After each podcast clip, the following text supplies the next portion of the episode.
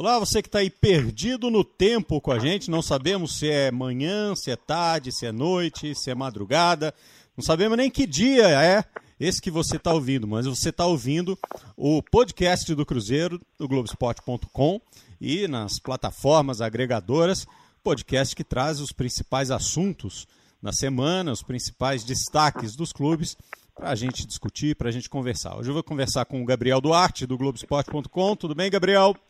Tudo bem, Bob? Tudo bem, Henrique? E tô com o Henrique Fernandes. Fala, Henrique. Fala, o Gabi já deu spoiler, né? Revelou o segundo participante antes do, da saudação. Tem Vou pro... estar com vocês, gente. Tem problema, tá de boa. Eu sou Bob Faria. Eu tô aqui no lugar do titular, porque o titular tá de férias, Rogério Correia tá pintando quadros, é, tá vendo a, a paisagem, tá meditando neste momento, tá guardando a voz, porque quando o futebol voltar a rolar, ele vai ter muito gol para gritar, assim todos nós esperamos. Gabriel, deixa eu começar com você para falar mais uma vez da, de um ambiente ou de uma situação política do Cruzeiro. Hoje nós estamos gravando na segunda-feira. E nessa segunda-feira encerra-se, portanto, você está ouvindo depois, encerrou-se é, o prazo para as inscrições de chapa e, e os, os, processos legais para a eleição do Cruzeiro. É isso? Isso mesmo, Bob. É, hoje, segunda-feira, né, encerram-se as inscrições para a candidatura a presidente do clube e para a presidência da mesa diretora do Conselho Deliberativo e teremos aí dois candidatos a presidente, né? A gente já tinha falado dos dois anteriormente, o Sérgio Rodrigues, o advogado, o empresário Ronaldo Granata, esses dois vão concorrer a esse mandato tampão, né, a presidência do Cruzeiro até o final do ano. Agora, é, como já dissemos, né, é, o Sérgio Rodrigues tem o apoio do Pedro Lourenço, que é hoje o principal mecenas do Cruzeiro, e a ideia é que haja nesse curto período um projeto de que para que o clube tenha um desempenho muito bom, para que essa diretoria possa é, ser reeleita no fim do ano e aí sim cumprir um mandato completo, um mandato, um, um triênio. Só que há o risco de não acontecer esse bom desempenho, como há o risco em qualquer clube. E aí a situação fica muito complicada para a segunda eleição, não é isso? O que, que você acha, Henrique? É, eu acho que é por aí, né? Eu acho que esses caras que estão concorrendo agora, aliás, dois nomes que não, não, não representam uma grande novidade, né? São dois, é, duas pessoas que fizeram parte de gestões recentes. Granata estava na gestão do Wagner, inclusive foi aquele é, que relutou mais em assinar né, a, a saída da, da, chapa inteira para que se instaurasse esse, esse hoje é, governo provisório no Cruzeiro, né, e que levou essas eleições fora de hora, que vão acontecer agora em maio. Que o Granata o tempo todo se disse inocente, de fato nada foi comprovado contra ele. Acho até que essa essa inscrição dele como um candidato para essa eleição também tem muito a ver com uma questão pessoal, de querer limpar o próprio nome, de se sentir apto a participar do processo de reconstrução do Cruzeiro, mesmo tendo sido um dos vice-presidentes eleitos da chapa anterior, que foi a chapa que devastou o Cruzeiro com uma péssima gestão. O Sérgio Rodrigues... era um membro rompido, né, Henrique? É, exato, exatamente. Isso. rompido com a gestão do Wagner, ele praticamente não participava, né?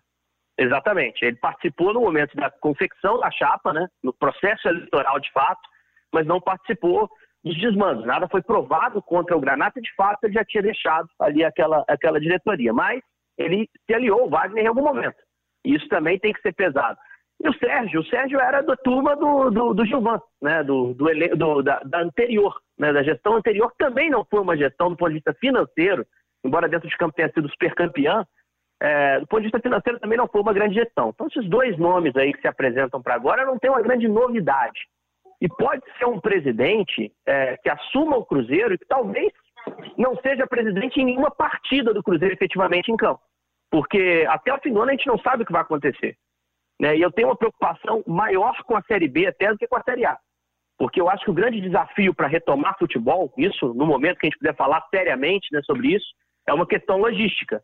Né? E a Série B é uma divisão que exige muito mais da logística do que da Série A. São mais cidades envolvidas, cidades no interior do Brasil, né? não são capitais, então tudo fica mais difícil. Então acho que vai ser um cara que ganha, o cara que ganha essa eleição agora de maio, vai ser um cara para trabalhar muito mais fora do campo. Né? O que ele vai tentar fazer é questionar questões da FIFA, olhar sempre para o financeiro. E aí, no fim do ano, se tiver voltado o futebol, ele vai ter um peso sim nas próximas eleições.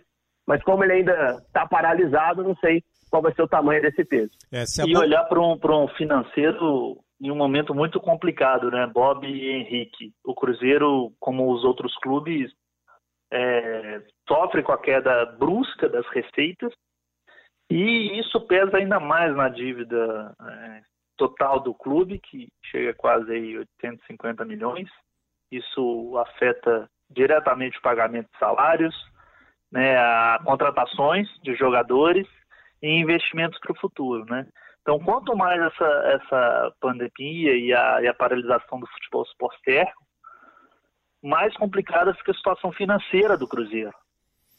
É, e o, o, o, Henrique tocou num ponto muito importante, que é a gente sempre é, tende a pensar a né, volta do futebol, a volta do futebol, a gente tende, tende a pensar nas primeiras divisões, nas, nas competições de elite, é na Copa do Brasil, é no Campeonato Brasileiro da primeira divisão e tal.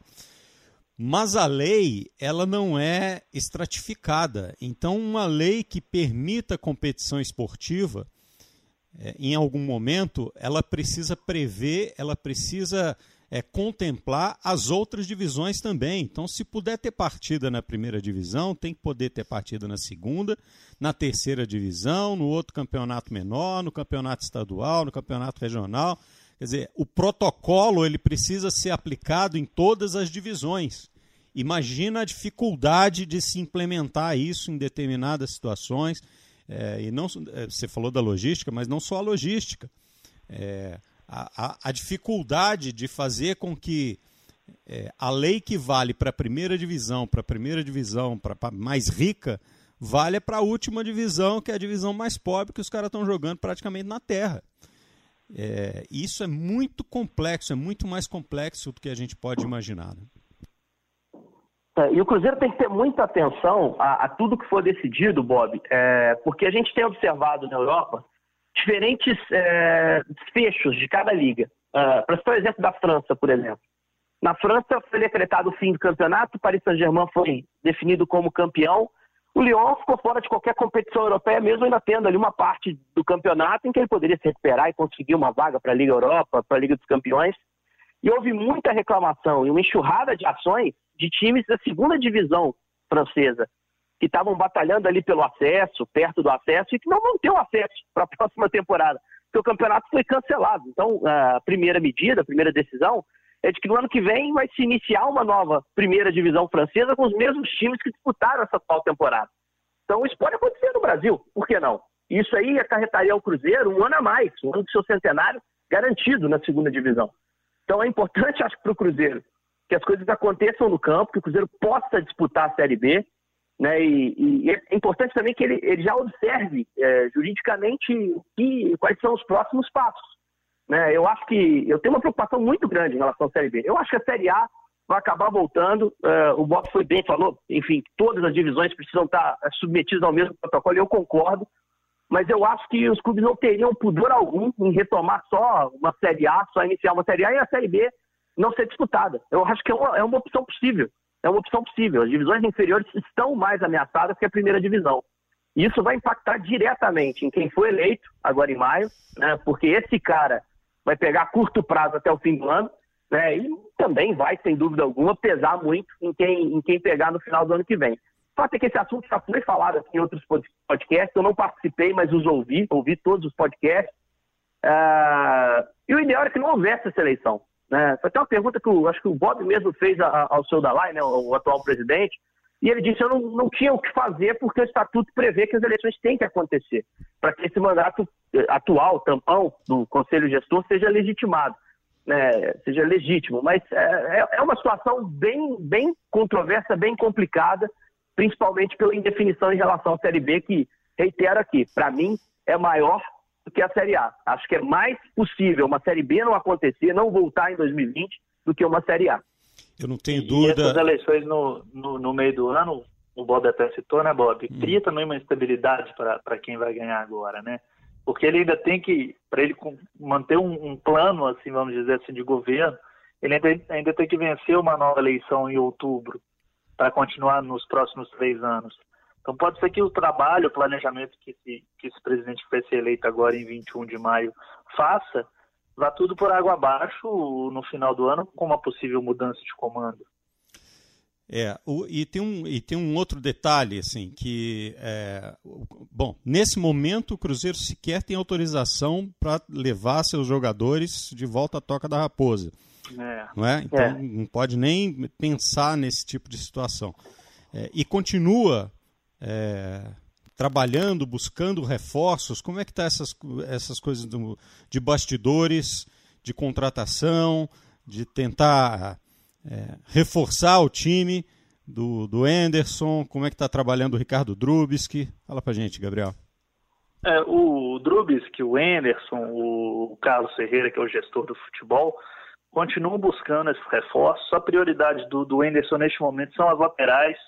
O Anderson quer um lateral direito para competir aí por posição com o Edilson e também quer mais um lateral esquerdo para competir com o João Lucas neste momento. O Dodô foi o nome tentado para a lateral esquerda, só que tem um imbróglio judicial com o Cruzeiro, o Dodô cobra a, a, o cumprimento do, do contrato ele teria direito. É, o Cruzeiro não aceita pelos valores que ele deveria pagar ao jogador e eles estão discutindo a situação na justiça, então tem essa situação ainda complicada. E, e o Cruzeiro está buscando esses nomes no mercado, é, mas por enquanto não, não tem esse tem o valor para investir nesses jogadores e está buscando mais é, na forma do empréstimo mesmo com, com alguns clubes e está monitorando a situação dos atletas, mas até o momento nenhuma situação efetivada. Vamos, vamos, vamos nos ater aqui um pouquinho ao caso do Dodô. É, o Dodô quer ficar no Cruzeiro, mas ele quer ficar pelas bases do bom contrato que ele fez o ano passado. E o Cruzeiro, quer, o Cruzeiro quer que ele fique, mas nas bases de um novo contrato é, equalizado com a nova realidade. É isso que está pegando na situação. É, basicamente é isso. E, Henrique, você acha que o Dodô vale essa discussão toda? Não, para a Série B sobra, um lateral muito acima do nível médio da Série B, né? É, eu só acho que eu entendo perfeitamente o lado do atleta, porque o que foi assinado, o contrato que foi assinado, ah, os caras roubaram, o Cruzeiro é vítima. Não é bem assim. Foi feito ali um acordo, um, um trato entre um profissional, no caso o Dodô, poderia escolher um outro time para jogar, mas escolheu o Cruzeiro, porque o acordo financeiro era muito bom.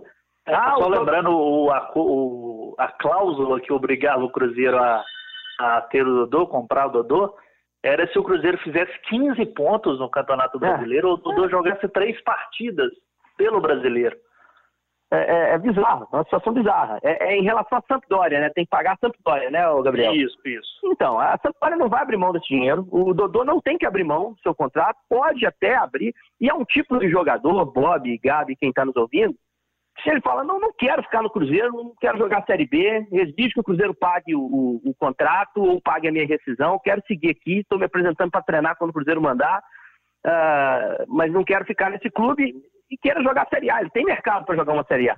Então é, é uma situação delicada, como é a do Dedé quando ele estiver saudável, uh, como foi em algum momento a do Fred, que ainda não está 100% definida. Né? Assim, eu acho que isso pode acontecer, do Dodô uh, não querer jogar e é absolutamente legítimo, pelo mercado que tem. Agora, se ficar, ele é titular garantido. Até porque o João Lucas foi muito mal quando esteve em campo. Uh, Dodô um lateral muito superior a ele, pouparia do Cruzeiro a necessidade de buscar no mercado. O Cruzeiro até fala que tem nomes engatilhados, mas está esperando uma sinalização do mercado. E tem que ser assim mesmo. Eu acho até que nesse ponto de reforçar o time para a Série B, essa pausa foi boa para o Cruzeiro. Porque o Cruzeiro tinha problemas financeiros que outros times da Série B não tinham. Então eles poderiam se antecipar buscando reforços, destaques dos estaduais. E eles não estão fazendo isso porque ninguém sabe se o campeonato vai voltar. Então todo mundo caiu na mesma estaca agora. O Cruzeiro, por exemplo, não tem uma desvantagem em relação a um Havaí, por exemplo, que poderia trazer um jogador uh, ah, para um Vitória da Bahia, que poderia trazer um jogador de destaque do estadual, passando na frente do Cruzeiro, que estava vivendo um ambiente financeiro turbulento. Com essa pauta, está todo mundo no mesmo barco. Um barco que ninguém sabe se vai sair do ancoradouro, né, do porto. Está todo mundo lá embarcado, mas ninguém sabe se ele pode navegar. Aí a gente volta àquela discussão é, anterior é, de liberar para uma divisão e não liberar para outra. Eu não tenho dúvidas que se liberar para a primeira divisão e não liberar para a segunda divisão, no minuto seguinte começa uma, uma guerra judicial que é capaz de incapacitar tudo de novo. Isso, entende? Ah, é. tá liberado para a primeira divisão. Aí todo mundo que está na segunda, na terceira, aciona na justiça e diz: não, se é. eles podem não jogar, nós Com podemos certeza. jogar também. Então, se nós não podemos jogar, eles também não podem. Aí para a primeira divisão outra vez. É por isso que eu digo que tem que ter uma legislação é, num momento que possa contemplar a volta é do futebol e não da divisão. Porque eu não tenho dúvida que os caras vão, vão brigar e vão brigar feio por isso. Porque o mesmo movimento que alguns clubes da Série A fa é, fazem nesse momento para tentar eventuais reforços, para tentar manter é, atletas sob controle, etc., os principais clubes da Série B também fazem e não podem ser punidos é, dessa forma, quer dizer, fazer o mesmo esforço e não ter a, a possibilidade do jogo lá na frente, né, né Guilherme? Não, eu, eu só assim para entrar nessa aí, ô, ô Bob, eu acho que ações na justiça são inevitáveis. Inevitáveis, porque qualquer decisão que se tome, algum tipo de prejuízo vai acontecer.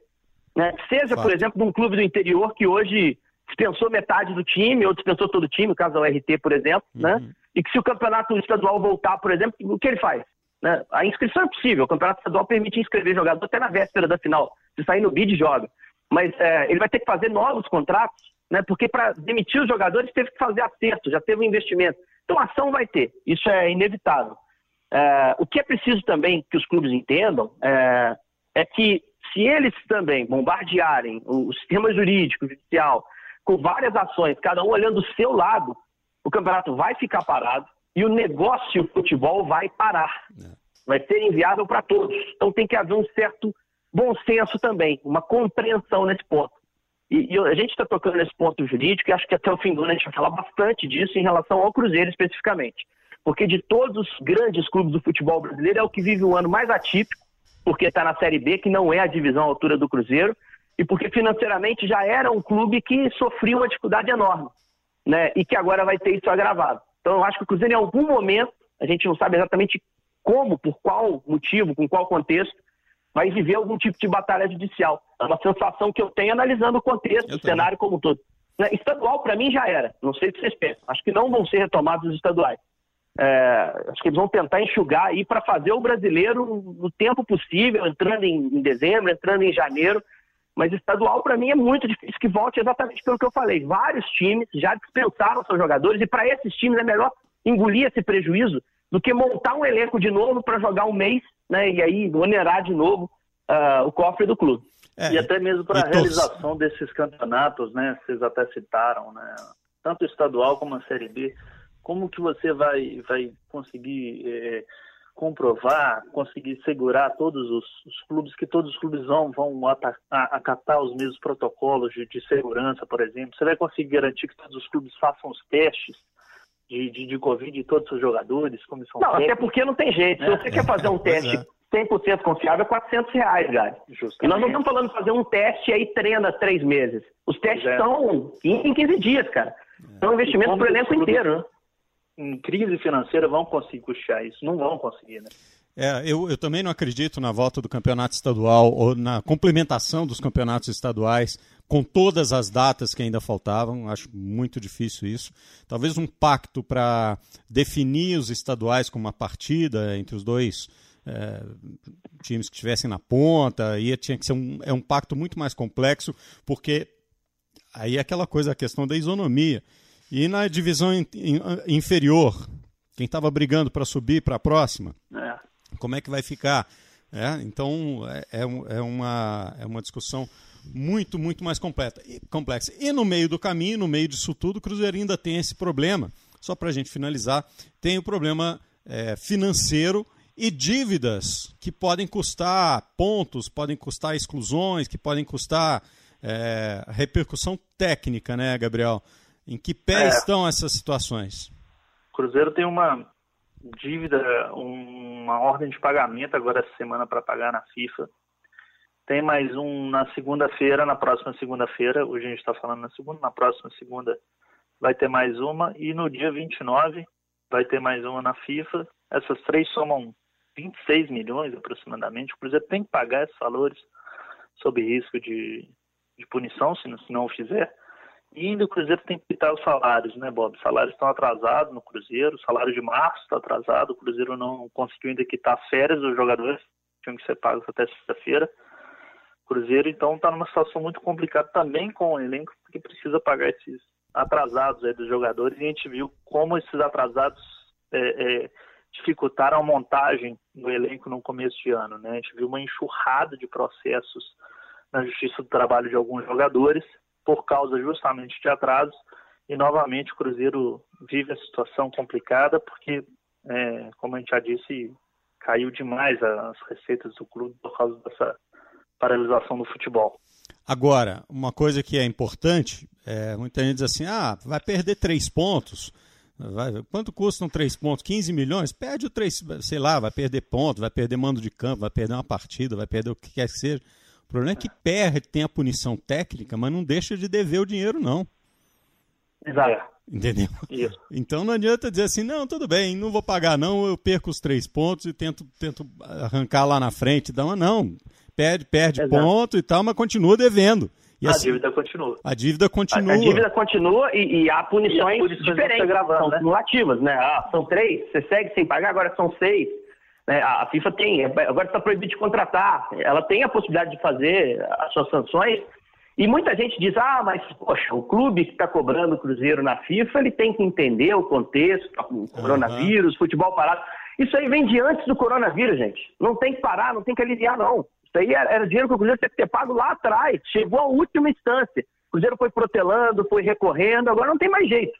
Né? Acordos que fez é, é, em um momento que não havia Covid, não havia nada, futebol ah, funcionando normalmente, por exemplo, ganhando campeonato, pegando premiação milionária, em vez de pagar o que devia, reinvestindo aquilo. Então não tem que aliviar. Né? É duro dizer isso, mas não tem que aliviar. Por outro lado, tem uma coisa positiva, é que aquela punição dos portões fechados vai ser para todo mundo. Ah, até o fim do ano, o futebol voltando, acho muito improvável o público. Né? E acho que deve contar ali, devem contar os jogos com portões fechados. É uma punição que atrapalharia o início de Série B e que acho que já não atrapalha mais, porque iguala tudo, nivela todo mundo jogando no portão fechado. É isso, senhores. Henrique Fernandes, obrigado. Foi ótimo, valeu. Gabriel Duarte, obrigado. Obrigado, Bob. Um abraço, Henrique. Valeu. E para você que está aí perdido no tempo com a gente, tudo de bom. Até a próxima.